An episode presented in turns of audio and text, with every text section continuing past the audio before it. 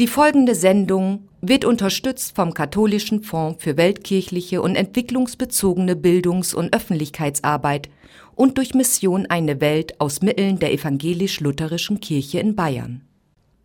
Herzlich willkommen, schön, dass Sie eingeschaltet haben. Die kommende Stunde geht es bei uns um Entwicklungszusammenarbeit mit Afrika und welche Formen sie annehmen kann. Wenn es um Entwicklungszusammenarbeit geht, dann denken ja viele erst einmal ans Geld. Über sieben Milliarden Euro standen im Jahr 2016 im Haushaltsplan für das Bundesministerium für wirtschaftliche Zusammenarbeit und Entwicklung. Doch der Haushalt des BMZ ist nicht identisch mit dem, was aus Sicht der OECD als staatliche Leistung für Entwicklungszusammenarbeit angerechnet wird.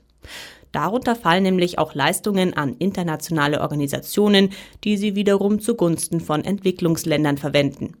Teilweise sind damit auch die Kosten für Studierende aus Entwicklungsländern in Deutschland gemeint oder auch die Unterbringung von Flüchtlingen in Deutschland.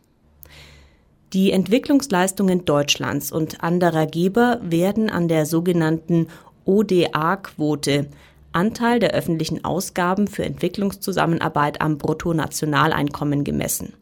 Die Vereinten Nationen haben 72 vereinbart, dass die Staaten 0,7 Prozent des Bruttonationaleinkommens für Entwicklungszusammenarbeit aufwenden müssen. Die OECD hat für das Berichtsjahr 2015 festgestellt, dass Deutschland rund 16 Milliarden Euro in Entwicklungszusammenarbeit gesteckt hat. Das entspricht einer ODA-Quote von 0,52 Prozent. Ziel verfehlt und dennoch so viel wie noch nie. 2016 haben wir unser Ziel dann erstmals erreicht. Grund die anrechenbaren Flüchtlingsausgaben im Inland. Insgesamt haben Bund, Länder und Kommunen 2016 über 22 Milliarden Euro in die Entwicklungszusammenarbeit investiert. Entwicklungszusammenarbeit kann aber auch anders aussehen, zum Beispiel in Form eines Freiwilligendienstes in Afrika. Oder auch die Kaufentscheidung für fair gehandelte Produkte ist ein Anfang. Sie sehen, es gibt also noch viel mehr zum Thema Entwicklungszusammenarbeit zu berichten als vielleicht gedacht. In dieser Sendung stellen wir nun ein paar exemplarische Organisationen vor, die Projekte in Afrika unterstützen. Zum einen ist das Miserior, zum anderen der Verein Sterntaler für Afrika e.V. Wir werden betrachten, wie unterschiedlich die Leistungen und Vorgehensweisen hier sind. Entwicklungsarbeit in Form von Know-how leistet die Stuttgarter Uni Hohenheim. Hier wurde ein Studiengang entwickelt, der in Sierra Leone zum Einsatz kommt. Und wir schauen uns an, was wir hier in München tun können. Neben Spenden und aktiver Lobbyarbeit ist hier mal wieder der Konsument in uns gefragt. Stichwort Fair Trade. Wir arbeiten uns also von großen Organisationen zu uns durch, von vielen zum Einzelnen. Legen wir los. Miserior ist eine Einrichtung der katholischen Kirche in Deutschland. In der Geschäftsstelle in Aachen arbeiten derzeit etwa 330 Menschen. Zusätzlich gibt es eine Zweigstelle für Bildungs- und Öffentlichkeitsarbeit in Berlin und München. Den Geschäftsbereich Afrika und Nahe Osten leitet Dorothee Klüppel. Durch die Projekte der Entwicklungszusammenarbeit, die beispielsweise Miserio, aber auch viele andere Akteure unterstützen, haben gerade die armen Menschen Zugang zu Gesundheitsdiensten, Zugang zu einkommensschaffenden Maßnahmen, Zugang zu Bildung. Wenn das von heute auf morgen wegfiel, würden viele Menschen erstmal in ein riesiges Loch fallen und viele würden es tatsächlich mit dem Leben bezahlen. Dann schauen wir uns doch mal an, was Miserior in Afrika so alles macht. Grundsätzlich unterstützt Miserior in, in vielen verschiedenen Ländern Afrikas und des Nahen Ostens Projekte, wobei wir regionale Schwerpunkte haben, also circa 25 Länder, in denen wir zahlreiche Projekte unterstützen. Und das sind dann unterschiedliche Themengebiete, wie beispielsweise ländliche Entwicklung, Gesundheitswesen, Wasser, Abwasserhygiene, Bildung, berufliche Bildung, Stärkung der Zivilgesellschaft. Gibt es da irgendwelche Projekte, die Vorrang haben bei Ihnen? Also ähm, engagiert sich Miserio besonders gerne für Infrastruktur oder ist es eigentlich je nach Bedarf? Große Infrastrukturprojekte gehören nicht zu unserem Förderkanon. Es ist je nach Bedarf. Also äh, wir haben im Jahr 2016 beispielsweise afrikaweit 382 Projekte unterstützt mit einem Gesamtvolumen von gut 62 Millionen Euro aber die sind je nach Länderkontext, je nach Bedarf, nach lokalem Bedarf sehr unterschiedlich, welcher Themenfokus im, im äh, Vordergrund steht. Können Sie grob sagen, wie viele Menschen in Afrika von Ihren Projekten profitieren? Also was ich, was ich sagen kann, ist nochmal, wie wir arbeiten. Also wir haben keine Strukturen selber vor Ort, sondern wir unterstützen lokale Strukturen. Das sind die Entwicklungsbüros der Ortskirche, aber auch Nichtregierungsorganisationen. Das sind unsere Partner, mit denen wir direkt zusammenarbeiten. In ausgewählten Fällen können diese Partner für ein paar Jahre auch durch Entwicklungshelfer unterstützt werden, methodisch oder technisch, aber eigentlich oder Miserio ist nicht selbst vor Ort als Durchführungsorganisation tätig. Und die Menschen, die von den Pro Projekten profitieren, das ist jetzt jeweils sehr unterschiedlich, je nach Art des Projektes. Wenn es ein großes landwirtschaftliches Projekt ist, dann können da, je nachdem wie groß das ist, welchen Einzugsbereich das Ganze hat, es können Projekte sein, von denen eine relativ eng umschriebene Gruppe von Menschen profitiert, also beispielsweise entlassene Strafgefangene, die unterstützt werden, wieder in die Gesellschaft integriert zu werden. Es können aber auch Projekte sein im Gesundheitsbereich beispielsweise, wo man mit einem Projekt äh, viele tausend Menschen erreichen kann. Das heißt, Miserio ist nicht selbst vor Ort. Wissen Sie dann, wie die Mitarbeiterstruktur dort aussieht oder legen Sie da Wert darauf, dass es ein enges Miteinander zwischen jetzt zum Beispiel den Organisationen, die sich dort engagieren, und ähm, den Einheimischen ist? Also vom Prinzip funktioniert es so, dass eben die Organisationen bei uns einen Antrag auf Finanzierung, auf Unterstützung stellen und wir treten dann mit diesen Organisationen in einen Dialog ein und da fragen wir diese Dinge zum Beispiel nach. Idealerweise wird ein Projekt vor Ort mit den Menschen, die davon begünstigt werden sollen, konzipiert. Das heißt, die durchführende Organisation, beispielsweise die Entwicklungsstruktur einer bestimmten Diözese, ermittelt, welche Regionen besonders arm sind, wo besonders viele bedürftige Menschen sind und geht mit den Menschen durch einen Prozess, so dass ermittelt wird, was ist der Knackpunkt? Ist der Knackpunkt Bildung ist der Knackpunkt, dass das nächste Gesundheitszentrum ganz weit weg ist oder gibt es ganz viele äh, Krankheiten beispielsweise, die dadurch zustande kommen, dass die Menschen keinen Zugang zu sauberem Trinkwasser haben und je nach Ermittlung da der, der größten Nöte vor Ort wird dann das Projekt so erstellt, dass es nach Möglichkeiten eine unmittelbar auch erfahrbare Verbesserung der Situation für die Menschen ergibt. Und darauf abgestimmt dann muss natürlich auch das Projektpersonal der durchführenden Organisation zusammengestellt sein. Da muss jemand in einer Leitungsfunktion sein, da müssen aber sehr häufig auch technische Experten, speziell wenn es um Wasser, Abwasserhygiene geht, äh, im Projekt sein. Ähm, es müssen aber vor allen Dingen auch viele Leute oder, oder qualifizierte Leute dabei sein, die wirklich diese Arbeit mit den Menschen vor Ort positiv gestalten.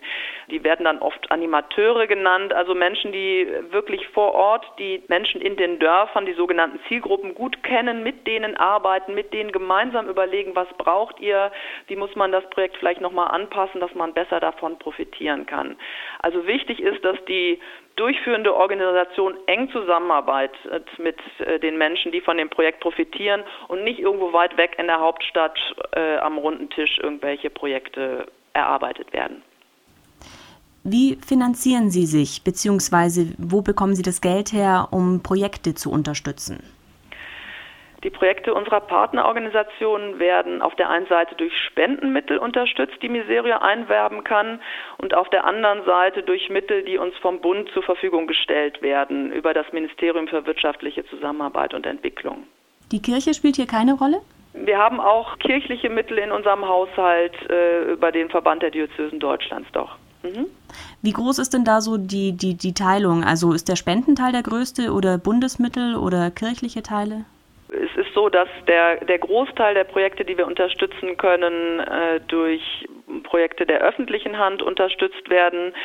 Die, die Spendenmittel sind im Laufe der Jahre dahinter zurückgetreten, auch weil der Aufwuchs an öffentlichen Mitteln größer war.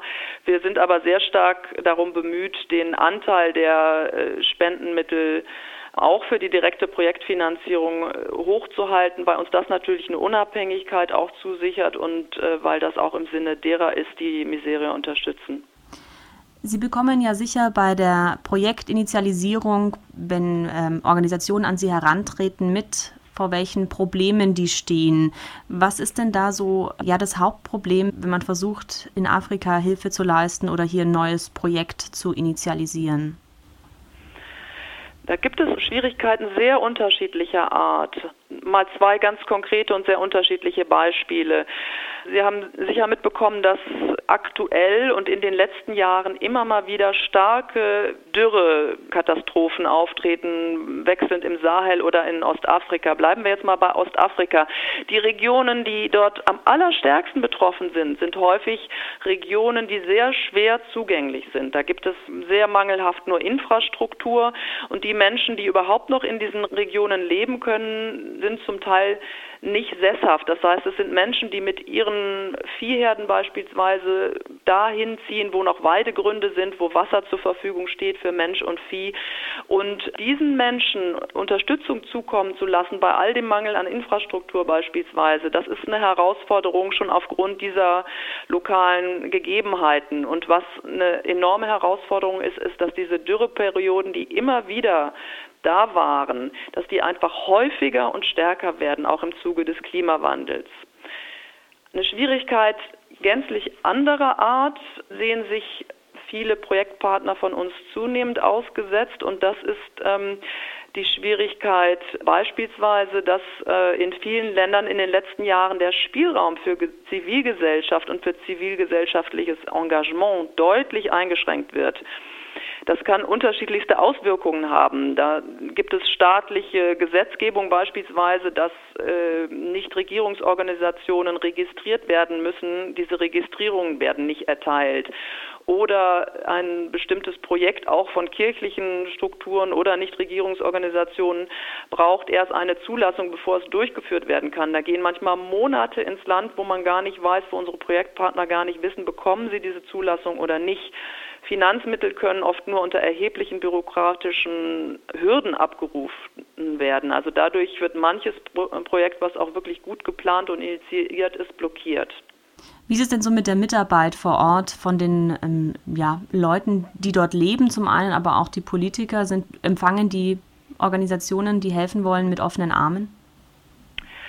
Das ist sehr unterschiedlich und kann so pauschal natürlich schlecht beantwortet werden. Es hängt auch sehr vom Projekttypus ab. Ich sage mal, wenn kirchliche Organisationen überhaupt der einzige Anbieter sind für Gesundheitsversorgung, für schulische Bildung, dann sind auch oft Staaten und staatliche Repräsentanten, die eigentlich gekennzeichnet dadurch sind, dass es wirklich schlechte äh, Regierungsführung herrscht, äh, oft natürlich sehr willens, diese Art von Basisversorgung zuzulassen. Wenn es dann um politische Arbeit geht, darum beispielsweise den Staat in die Verantwortung zu nehmen und dem Staat auch zu signalisieren, für Gesundheit, für Bildung und dergleichen mehr seid ihr verantwortlich. Diese Art von politischer Arbeit, die stößt natürlich schnell an Grenzen da, wo eben Zivilgesellschaft eingegrenzt wird, wo Staaten von schlechter Regierungsführung gekennzeichnet sind.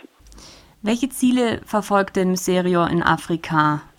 Hilfe zur Selbsthilfe ist das große Motto, was uns leitet. Ähm, auf der einen Seite von uns in der Beziehung zu unseren Partnerorganisationen vor Ort, aber dann auch in der Beziehung dieser Partnerorganisationen zu den Menschen vor Ort. Die Menschen sollen nicht Hilfsempfänger sein, die Almosen entgegennehmen, sondern sie sollen selber in die Lage versetzt werden, für ihre eigenen Perspektiven, für ihr eigenes Leben sich entwickeln zu können und da eigeninitiativ zu werden. Inhaltlich ähm, sind unsere Schwerpunkte Projekte, die für mehr Bürgerbeteiligung und gute Regierungsführung einen Beitrag leisten wollen, also Einwirkung auf die Rahmenbedingungen, die sehr häufig hinderlich sind. Inhaltlich ist für uns auch ein wichtiger Schwerpunkt das ganze Thema Ernährung, Nahrungsmittelsicherheit in Kombination sehr häufig mit dem Thema Anpassung an den Klimawandel. Ein weiterer inhaltlicher Schwerpunkt ist die verantwortliche Nutzung von Rohstoffen und Zugang zu Land, Bekämpfung des Phänomens von Landgrabbing, also großen privatwirtschaftlichen Investitionen in Land beispielsweise. Das ist etwas, was viele Länder kennzeichnet, in denen unsere Partner vor Ort arbeiten. Und das Thema Schaffung Frieden und gewaltfreie Konfliktlösung ist natürlich auch ein äh, sehr, sehr wichtiges Thema für unsere Partner vor Ort und hängt in vielen Gebieten dann auch nochmal eng mit dem Themengebiet Flucht und Migration zusammen, wo wir Not- und Übergangshilfe leisten und dabei aber versuchen, Entwicklungsimpulse zu setzen, sodass die Geflüchtete und die aufnehmende Bevölkerung gleichermaßen davon profitieren können. Zwei Beispiele für Projekte von Miserior aus dem Jahresbericht 2016. Zur Förderung von Menschenrechten, Rechtsstaatlichkeit und politischer Teilhabe im Tschad wurden von Januar 2015 bis Dezember 2017 rund 230.000 Euro in ein Projekt der ATBDH gesteckt. Hierbei werden Menschenrechtsverletzungen dokumentiert und Aufklärungsarbeit geleistet. So haben sich beispielsweise die Haftbedingungen in den Gefängnissen im Tschad deutlich verbessert. Und der Vorsteher des Distrikts von Danamachi hat begonnen, die weibliche Genitalverstümmelung in seinem Einflussgebiet zu unterbinden. Als zweites Projekt berichtet der Miserio Jahresbericht von den Bemühungen, die Lebensqualität in Uganda durch sauberes Wasser, Hygiene, Sanitäreinrichtungen und friedliche Konfliktlösung zu steigern. Von Januar 2015 bis Dezember 2017 wurden 756.000 Euro von Miserior bewilligt. Damit wurde unter anderem die Infrastruktur zur Wasserversorgung ausgebaut und die Menschen in Uganda zu Gesundheit und Hygiene unterrichtet. 2016 hat Miserior etwa durch Kollekten, Spenden und Zinsen 55,4 Millionen Euro eingenommen. Die kirchlichen Haushaltsmittel beliefen sich auf rund 7,5 Millionen und die öffentlichen Mittel auf gut 139 Millionen Euro. Insgesamt konnte das Hilfswerk so Einnahmen von insgesamt 202 Millionen Euro verbuchen. Ein absoluter Höchststand. 94 Prozent davon flossen laut Geschäftsbericht in die Projektarbeit, knapp 6 Prozent gingen in die Verwaltung und Werbung. Den Jahresbericht und weitere Infos finden Sie auf miserior.de. Von einer großen und deutschlandweit bekannten Organisation kommen wir jetzt beim Thema Entwicklungsarbeit in Afrika zu einem kleinen Verein. Sterntaler für Afrika heißt er und engagiert sich seit bald zehn Jahren für eine Lebensverbesserung in Mali. Der Verein wurde in München gegründet und hat dort immer noch seine Basis. Vorstand Anton Finger wohnt aber in Köln, deshalb konnten wir uns nicht persönlich treffen. Aber er hatte Zeit für ein Telefonat. Also unser Vereinsgründer Jürgen Nagler der hat sich im Jahr 2007 auf Weltreise begeben, ähm, weil er eine Auszeit von seinem durchaus anspruchsvollen Job nehmen wollte und wollte sich äh, sinnvollen Dingen widmen und hat viel in Südamerika, Lateinamerika allgemein und auch in Afrika an humanitären Projekten teilgenommen. Äh, also hat zig Länder bereist, unter anderem auch Mali. Und in Mali ist er deswegen aufmerksam geworden und irgendwo hängen geblieben, auch geistig, weil er gesehen hat, dass der Bedarf erstens sehr groß ist. Also Mali gehörte damals zu den zehn ärmsten Ländern der Welt, weil zweitens die äh, Haltung der Menschen ihm sehr gefallen hat. Also die äh, Malier haben ein sehr großes Eigenengagement und eine sehr große Bereitschaft, auch Dinge in die Hand zu nehmen, wenn man ihnen eine gewisse Anschubfinanzierung oder eine gewisse Anschubhilfe zur Verfügung stellt. Und drittens ähm, hat er eine Konstellation da gesehen von einer australischen NGO, die mit einem malischen Partner schon erfolgreich Projekte seit ein paar Jahren umgesetzt hat, die sich schon sehr gut entwickelt hatten. Und dann kam er nach Deutschland zurück mit der Idee, Mensch, hier gibt es so viele Menschen, die gern helfen wollen, die aber nicht wissen wie, beziehungsweise große Organisationen sind oft zu unpersönlich und so weiter. Lass uns doch selber was aufbauen. Wir hängen uns da dran als drittes Standbein quasi in, äh, in dem Verbund. Und da hat er dann ein paar Leute überzeugt. Und 2008 wurde dann der Verein gegründet. Gibt es einen Schwerpunkt bei den Projekten, die Ihr Verein in Mali initiiert? Haben Sie da ein besonderes Steckenpferd? Ja, ganz klar. Also unser Schwerpunkt sind die Bildungsprojekte, weil wir eigentlich davon überzeugt sind, dass man mit Bildungsprojekten, mit der Unterstützung von Bildungsprojekten am besten dauerhaft Sachen verändern kann. Also Nelson Mandela hat ja auch schon gesagt, Bildung ist die stärkste Waffe, mit der wir die Welt verändern können. Und wir glauben fest daran. Weil wenn man den Leuten Bildung gibt in einem Land, wo knapp 70 Prozent der Menschen immer noch Analphabeten sind und wo jedes zweite Kind keine Schulbildung ähm, kriegt, weil es einfach keine Schulen gibt, da ist das ein Schlüssel, um in der Gesellschaft von Grund auf was zu verändern. Wie tun Sie das genau? Können Sie ein paar Beispiele für Ihre Projekte nennen? Ja, also unser Verein wird nächstes Jahr oder wird 2018 zehn Jahre alt. In den zehn Jahren haben wir mittlerweile fünf Schulen gebaut in Mali. Das ist wirklich unser Kerngebiet. Dafür sammeln wir in erster Linie Geld, beziehungsweise dafür setzen wir in erster Linie die Mitgliedsbeiträge unserer Mitglieder um. Das ist unser, unser großes Anliegen, wirklich Schulen zur Verfügung zu stellen. Weil es eben so ist, dass die Hälfte der Kinder nicht zur Schule gehen kann in Mali, ähm, weil es keine Schulgebäude gibt. Ganz einfach, weil dem Staat die Mittel dafür fehlen. Und es gibt Vereinbarungen mit dem Bildungsministerium oder mit den lokalen Bildungsministerien in den Regionen, dass sobald ein Schulgebäude entstanden ist, dass der Staat sich um die Lehrer kümmert. Und das funktioniert auch ganz gut in der Praxis. Also das ist so die Dosis, die der Staat dann auch leisten kann im konkreten Fall. Und deswegen wollen wir in erster Linie Schulen bauen, um dann dementsprechend mit den Lehrern des Staats äh, Kinder unterrichten zu können. Fahren Sie dann da auch ab und zu hin und kontrollieren, ob das alles ordnungsgemäß läuft oder ähm, schicken Sie einfach das Geld runter und hoffen, dass es passt? Nee, also wir sind da schon eigentlich jedes Jahr anwesend, einer von uns. Kontrollieren wäre das falsche Wort. Wir haben ein sehr großes äh, Vertrauen zu unseren Partnern, ganz einfach aus unserer Erfahrung der letzten Jahre und auch aus der Erfahrung schon, die die Australier mit ihnen gemacht haben. Ähm, unser Hauptpartner Yusha Traoré arbeitet auch für große Organisationen in der Entwicklungszusammenarbeit, also groß in Anführungszeichen, weil wir eine kleine Organisation eher sind und hatte auch sehr viel Erfahrung. Wie gesagt, kontrollieren ist das falsche Wort. Äh, uns geht es mehr um den Austausch, um Inspiration, um äh, natürlich um sich das Ganze mal anzuschauen, um sich selber davon zu überzeugen, weil es natürlich äh, stärker wirkt, das selber zu sehen, als wenn man durch äh, ja, durch Bilder, Videos und so weiter oder auch nur Texte äh, davon erfährt. Äh, aber Kontrolle würde ich es nicht nennen, es ist eher ein Austausch, es ist eher eine Rückversicherung, dass die Projekte gut laufen und eine Inspiration für kommende Projekte und eben auch, was uns sehr wichtig ist, ein gewisser interkultureller Austausch. Also sprich zwischen den Kulturen, weil es doch verschiedene Kulturen sind, einen gewissen Austausch herzustellen, sich näher kennenzulernen und Brücken zu bauen.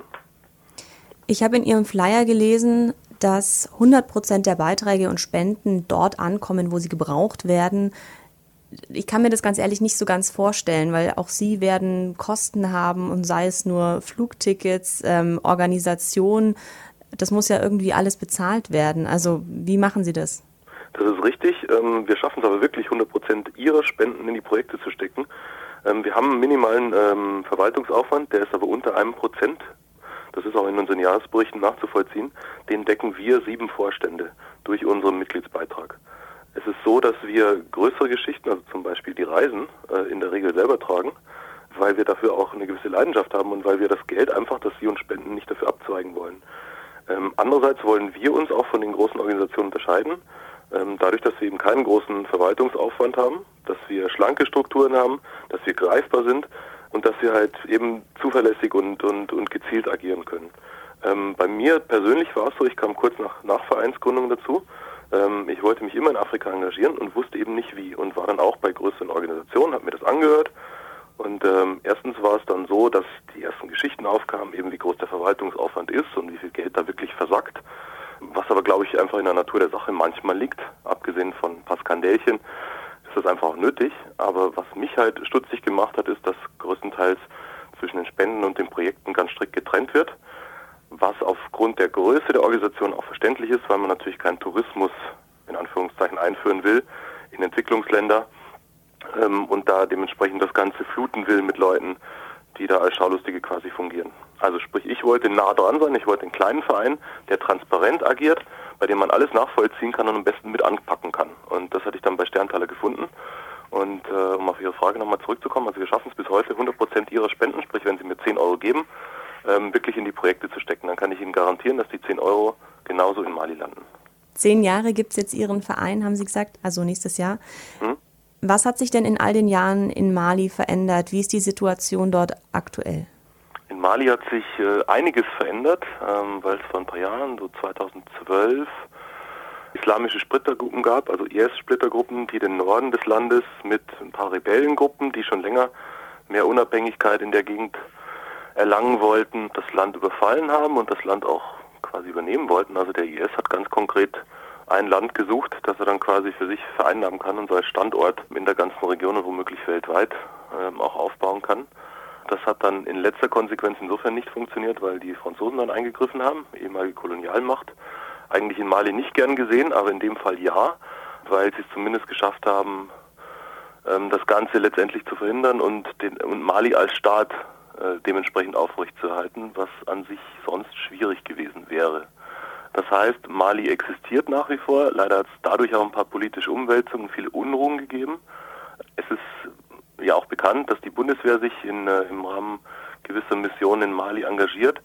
Es ist nicht ganz so schlecht, wie es manchmal sich in der Presse in Deutschland liest. Also das Land versinkt nicht im Bürgerkrieg und es sind keine Zustände wie in Afghanistan, wie man es oft liest. Aber es ist nach wie vor instabil. Es ist vor allem auch wirtschaftlich nochmal einen Schritt zurückgegangen. Also das zarte Pflänzchen, das sich so entwickelt hat im Laufe der Jahre und auch Jahrzehnte, wo Mali wirklich demokratisch und friedlich war, ja, das ist wieder ein bisschen gewelkt und äh, ja, braucht wieder so ein bisschen Aufbauarbeit über die Jahre.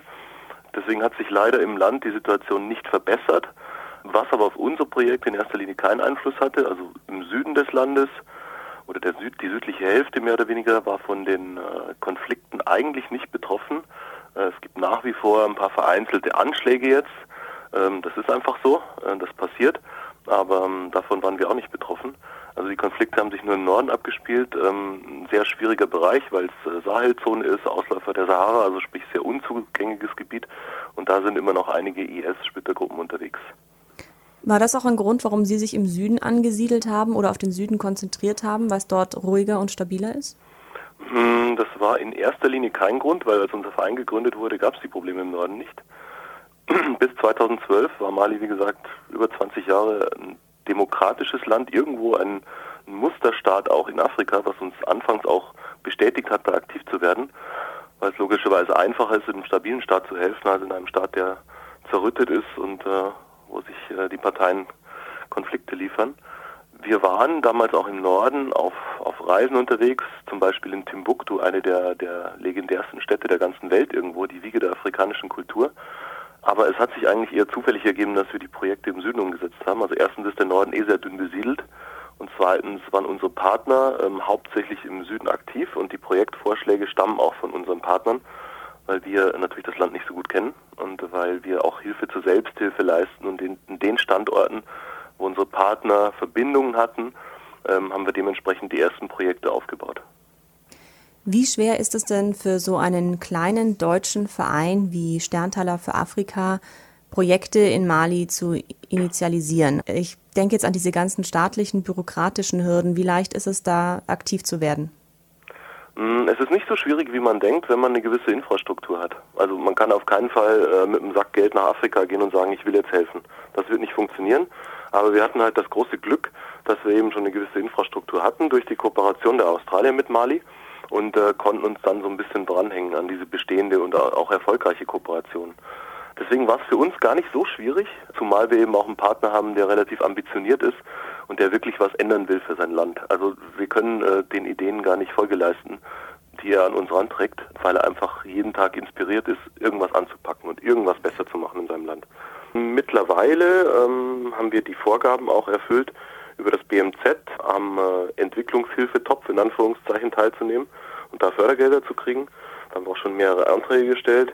Ähm, das ist ein bisschen schwieriger, weil die Anforderungen deutlich höher werden und auch deutlich schwieriger werden für kleine Organisationen wie uns, an diesem Topf äh, teilzuhaben. Nichtsdestotrotz, wenn es klappt, kann man mit seinen Spendengeldern deutlich mehr erreichen als das, was man als kleiner Verein sonst zu Wege bringt. Soweit Anton Finger von Sterntaler für Afrika. Und noch etwas. Ich möchte nur jeden ermutigen, dass er sich in irgendeiner Form engagiert. Das muss weder bei uns sein noch bei anderen Afrika-Organisationen, aber ich glaube halt einfach dran, oder wir glauben dran, dass wenn jeder, der sich irgendwo zeitlich, finanziell und auch sonst wie leisten kann, nur ein bisschen was Gutes tut, dann wären wir auf dieser Welt ganz woanders. Hört sich zwar ein bisschen pathetisch an, aber ich glaube fest daran, dass es so ist, dass wenn jeder sich für eine gute Sache zumindest ein bisschen engagiert, dass wir wirklich aus dieser Welt einen ganz anderen Platz machen können oder eine viel bessere Welt draus machen können. Weitere Informationen und Kontakt zum Verein Sterntaler für Afrika finden Sie unter sterntaler.org. Entwicklungsarbeit in Afrika hat viele Gesichter. Das ist das Thema dieser Stunde. Neben finanzieller Unterstützung, aktivem Aufbau von Infrastruktur kann das auch Wissensvermittlung sein. Bei der Zusammenarbeit zwischen der Stuttgarter Uni Hohenheim und dem westafrikanischen Sierra Leone geht es genau darum. Lehren und Lernen. Zehn Jahre Bürgerkrieg und eine verheerende Ebola-Epidemie haben in Sierra Leone die Arbeit an Universitäten wie der landwirtschaftlich geprägten Jala University zum Erliegen gebracht. Jetzt gilt es, das dortige Hochschulsystem wieder auf und weiter auszubauen. Die Universität Hohenheim trägt dazu mit der Entwicklung eines Moduls für einen Masterstudiengang Internationale Ernährungssicherheit und Recht auf Nahrung bei.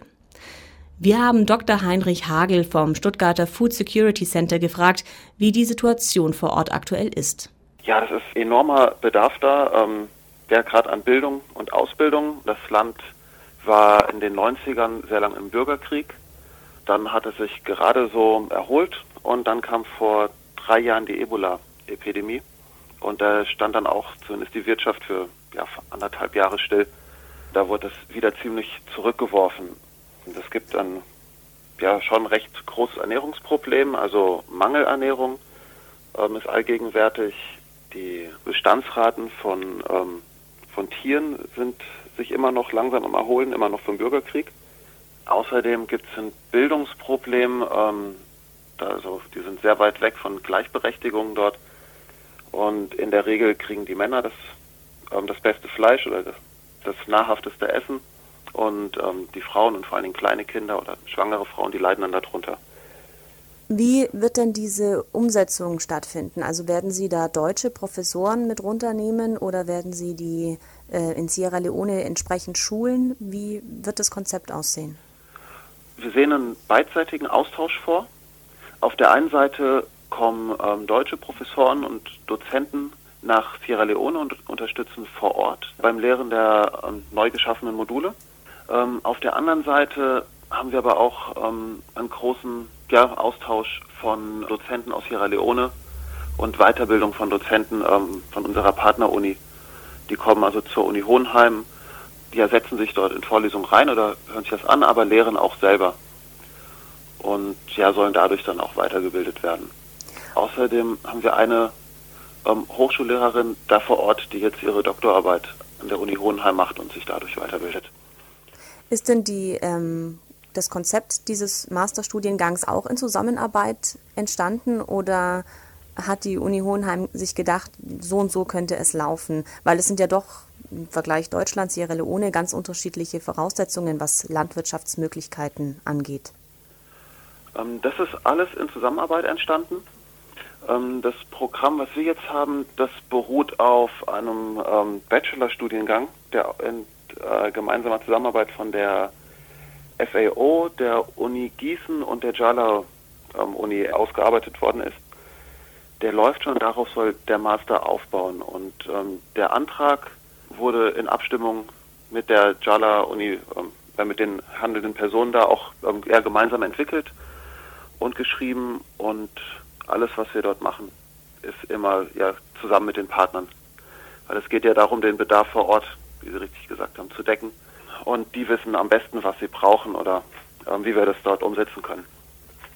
Jetzt haben Sie vorher selber angesprochen, es gab bis in die 90er Krieg, es gab die Ebola-Epidemie. Dadurch ist die Bevölkerung ja auch nicht wirklich reich und wohlhabend. Gibt es denn da überhaupt für viele Menschen die Möglichkeit zu studieren? Wie sieht es dort aus oder wird es nur wieder ein paar Privilegierte treffen? Ähm, das gibt auf jeden Fall die Möglichkeit zu studieren. Also es gibt auch, ähm, es gibt Studiengebühren, aber genauso gibt es Stipendien. Der Ansatz bei uns ist, ähm, Mitarbeiter, also zukünftige Mitarbeiter von NGOs oder Leute, die im Ernährungsbereich arbeiten werden, beratend tätig sein werden, auszubilden, weil auch da ähm, ein großer ähm, ein großer Mangel an Fachkräften ähm, herrscht. Und ähm, bei uns geht es ganz gezielt um die ähm, Ausbildung von Trainern oder ja von zukünftigen Trainern und ähm, Entwicklungsarbeitern. Das heißt, es haben viele Zugang zu dieser Universität mit dem Master. Der Master an sich ist ein relativ kleines Programm. Das sollen 20 ähm, Studenten pro Jahr sein. Bachelor sind deutlich mehr. Und wir bemühen uns auch, ähm, Stipendien anzubieten, sind im Austausch ähm, mit einigen Organisationen, ja mit NGOs, auch mit Regierungsorganisationen in Freetown, ähm, um zu schauen, dass wir da einzelne Stipendien ähm, anbieten können für Leute, die sich das nicht leisten können, zu studieren. Jetzt ist natürlich das Wissen das eine, aber man braucht ja gerade für die Landwirtschaft auch ähm, Saatgut, Dünger, Flächen, die einem gehören, die man bewirtschaften darf, äh, Maschinen. Wie sieht es denn da aus in Sierra Leone? Äh, Gibt es da genug Ausrüstung? Haben die Menschen da Zugang und können sie es vor allem bezahlen? Saatgut gibt es. Ähm, die Landwirtschaft ist noch sehr kleinbäuerlich, ähm, sehr traditionell. Es fehlt aber sehr an, ähm, an Maschinen, an Investitionen, auch im Agrarbereich. Das wird alles von Hand gemacht. Die Bevölkerung ist nach dem Krieg wieder sehr schnell gewachsen und die Produktion reicht meines Wissens nicht aus, um den ganzen Bedarf zu decken. Das heißt, Teil der Ausbildung wird dann auch sein, die Landwirtschaft zu nicht industrialisieren, aber automatisieren.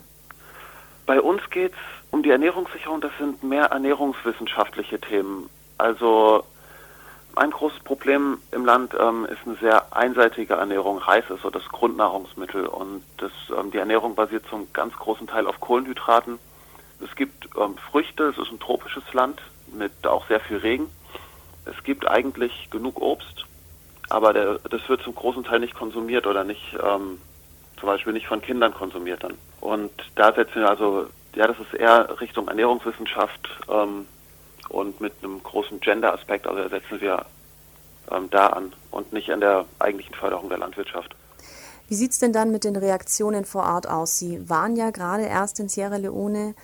Sind die da froh, dass aus Deutschland quasi so ein Masterstudiengang-Konzept kommt oder wird es erstmal mit Skepsis beobachtet? Unsere Mitarbeiter ähm, haben eine ziemlich lange Partnerschaft schon ähm, mit Sierra Leone. Unsere Projektkoordinatorin ist seit 1984, ähm, arbeitet sie in dem Land, hat damit zu tun, auch eine Deutsche. Und dadurch sind halt schon wirklich viele Brücken gebaut und ist ein super Zugang.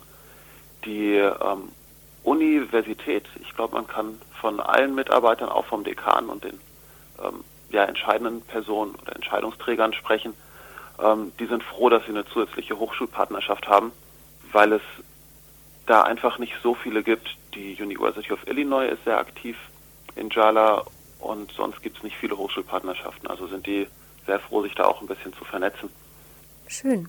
Können Sie mir vielleicht zum Abschluss noch was über das äh, Food Security Center an Ihrer Uni erzählen? Was hat es damit genau auf sich?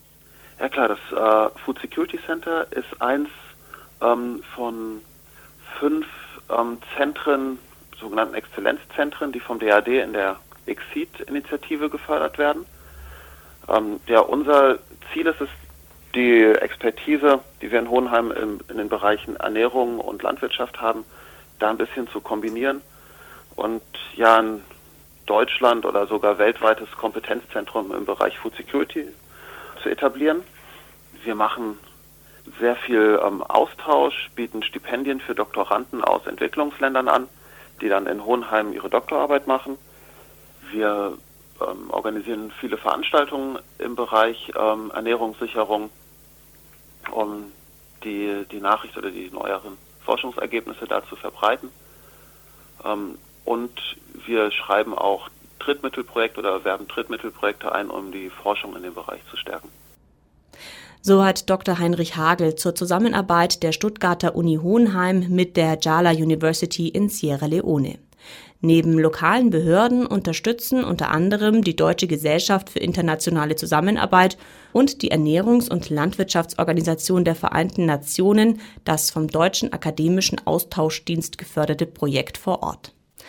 Die verschiedenen Arten von Entwicklungszusammenarbeit in Afrika sind in dieser Stunde Thema bei uns bei LoRa.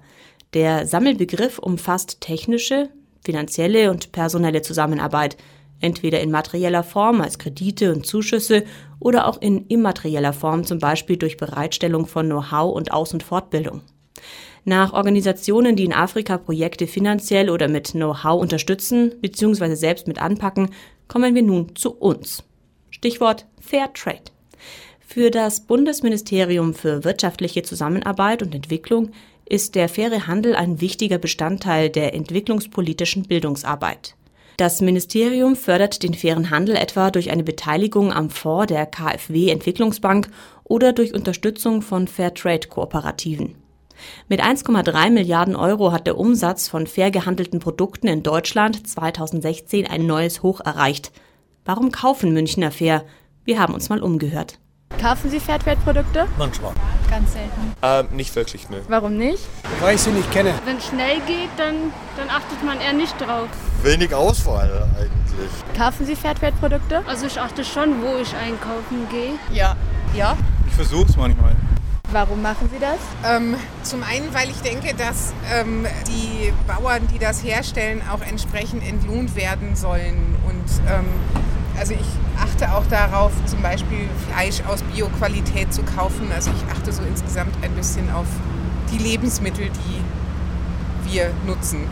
Weil man denkt, dass man da jemandem hilft damit. Ja, ich denke, da tue ich irgendwas Gutes. Ich sage immer lieber, ich gebe gern ein bisschen mehr aus, wenn ich aber auch gewiss weiß, im Prinzip, das kommt auch richtig an. Weil ich einen fairen Handel möchte und die Arbeiter sollen gut bezahlt werden. Fairtrade-Produkte bekommt man mittlerweile an vielen Orten, in Bio-Supermärkten zum Beispiel oder auch in Weltläden, so wie in der Schwanthaler Straße 80 gegenüber der Lora-Redaktion. Wir haben mit Stefan gesprochen, der dort arbeitet. Erste Frage, warum braucht es Fairtrade überhaupt? Weil die, die Terms of Trade, wie man das eigentlich nennt, also die Handelsbedingungen auf dem Planeten noch so ungerecht sind und gleichzeitig immer noch ein Welthandel besteht. Das heißt nicht nur regional und bio oder nur das, was hier wächst, wird konsumiert, sondern sowohl die Leute, die das in diesen Ländern anbauen, legen Wert darauf, dass die Produkte oder auch die handwerklichen Sachen, wir haben also sowohl Lebensmittel als auch Kunsthandwerk, dass diese Produkte ja zu gerechteren Bedingungen hierher gebracht werden und sie mehr verdienen, als sie es dort am lokalen Markt kriegen könnten. Und dadurch, dass die ja gerade in den Bereichen Schokolade, Kaffee, ja, Tee, also so die Grundkolonialwahlen äh, in Anführungszeichen sozusagen, die sind, die am, am schlechtesten und ausbeuterischsten produziert werden, ging es der Urform des fairen Handels eben darum, diese Grundwaren irgendwo auf eine andere Basis zu stellen, garantierte Preise zu zahlen, soziale Verträglichkeit, keine Kinderarbeit, äh, Kooperativen und so weiter, Frauenkooperativen im Speziellen auch gerade im Kaffeebereich. Und so fing das dann eigentlich an. Aus welchen Ländern kommen dann diese Produkte? Aus den Ländern des globalen Südens, Südamerika, Afrika und Asien. Der Mindestanteil an fairem Handel, den ein Produkt haben musste, um das Siegel zu erhalten, lag bisher bei 50 Prozent, aber wurde jetzt auf 20 Prozent gesenkt. Schadet das der Glaubwürdigkeit des Siegels?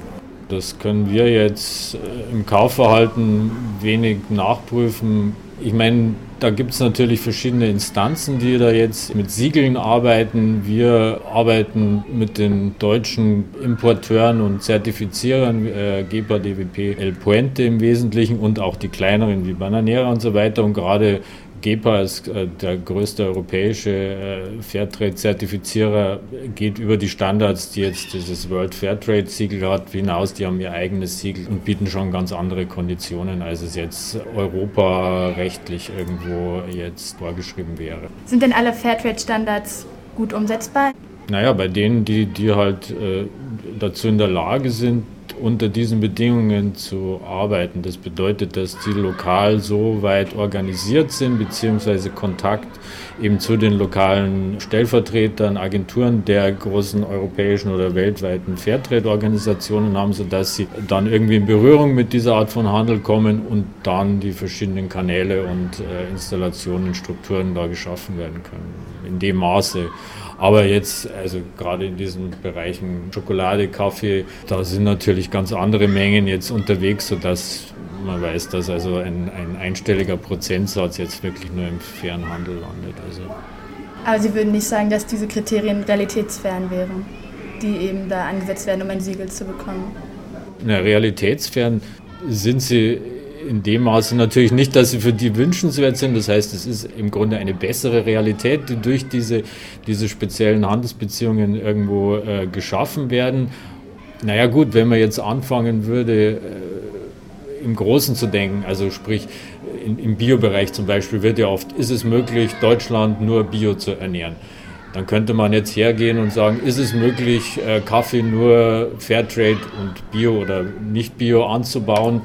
Ähm, ja, könnte man schon, wenn die Preise äh, gezahlt werden würden. Und ähm, gut, im, im Kaffeebereich gehen Sie in, in, Lidl oder in Aldi, schauen sich an, was da ein, ein Pfund kostet und, und gehen Sie. Das weicht zum Teil gar nicht mehr so weit voneinander ab. Also, und da sind dann, dadurch, dass die, die, die realen Kaffeepreise sehr hoch sind, werden die, die mindest äh, der Preis für einen Sack Kaffee beispielsweise, wird in den letzten Jahren meistens vom, vom Weltmarktpreis überschritten.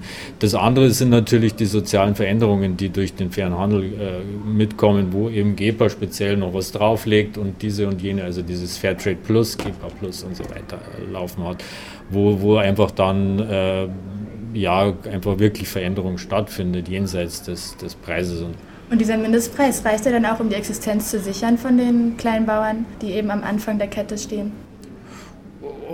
Offensichtlich, also äh, gerade wenn es halt mit, mit, äh, mit Gemeinwesenarbeit zusammenkommt, wo halt Gesundheitsversorgung, Schulbildung, äh, allgemeine Verbesserung der, der Lebensqualität halt da äh, dabei ist, dann, dann sicher selbst, selbst im, im unfairen Handel sind die, die, die Regionen ja irgendwie überlebensfähig. Sie leben halt besser mit Fairtrade. Also sie haben halt einfach ein, ein besseres Leben.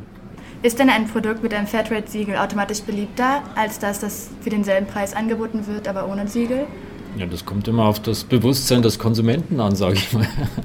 Also der, ja, die, die's, die, die darauf Wert legen, schauen weniger auf den Preis, fühlen sich vielleicht besser, wenn sie so einen Kaffee trinken. Gleichzeitig gibt es mittlerweile auch eine ganz tolle Auswahl und eine sehr kundenfreundliche Produktpalette, die dies den Leuten auf jeden Fall noch einfacher macht, eben zu den fairen Sorten zu greifen als die normalen.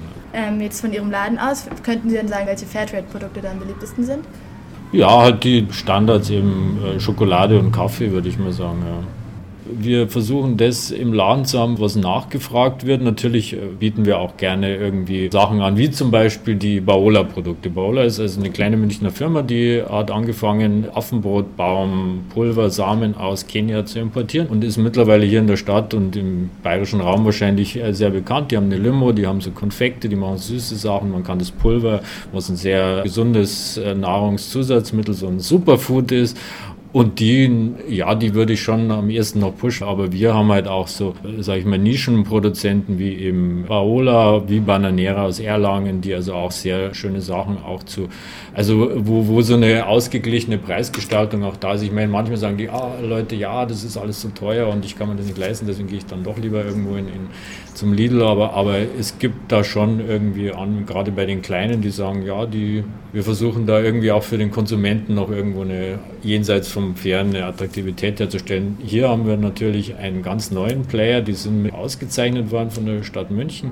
Fair Frick nennen die sich. Die, ja, die versuchen halt gerade den, den Schokoladebereich noch fairer, noch gerechter zu, zu gestalten, indem sie die Schokolade im Produzentenland der Kakaobohne herstellen lassen. Was im, in dem urfairen Handel jetzt nicht immer der Fall war, also gerade bei Kaffee und Schokolade bis, bis neulich, also immer noch säckeweise hierher gekarrt und dann wurde hier einfach mit der speziellen Röstung, mit der Produktvielfalt, mit der Raffiniertheit der Herstellung halt irgendwo dem hiesigen Konsumenten irgendwie versucht, da Rechnung zu tragen und die sagen, nee, wir statt 2000 für die reinen Bohnen geben wir eben 10.000 Dollar nach Ghana und lassen die dort herstellen und die Schokolade wird super gern gegessen. Also die sind gerade im, im Münchner Markt und einer von diesen neuen Kleinen, die halt wirklich versuchen da, da einfach noch transparenter und noch mehr irgendwo in den Süden wandern zu lassen.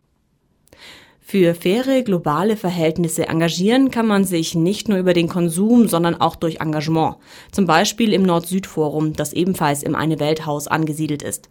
Ziel des Vereins ist unter anderem die Koordination der Entwicklungszusammenarbeit und Lobbyarbeit von Kommune und Nichtregierungsorganisationen voranzutreiben, sie zu verbessern und auszubauen sowie Impulse zu geben. Und damit sind wir am Ende dieser Stunde angelangt. Ich danke Anna-Maria Oldenburg für ihre Unterstützung. Verantwortlich für die Sendung war ich, Lena Kronauer. Ihnen jetzt noch einen schönen Lora-Abend. Auf Wiederhören.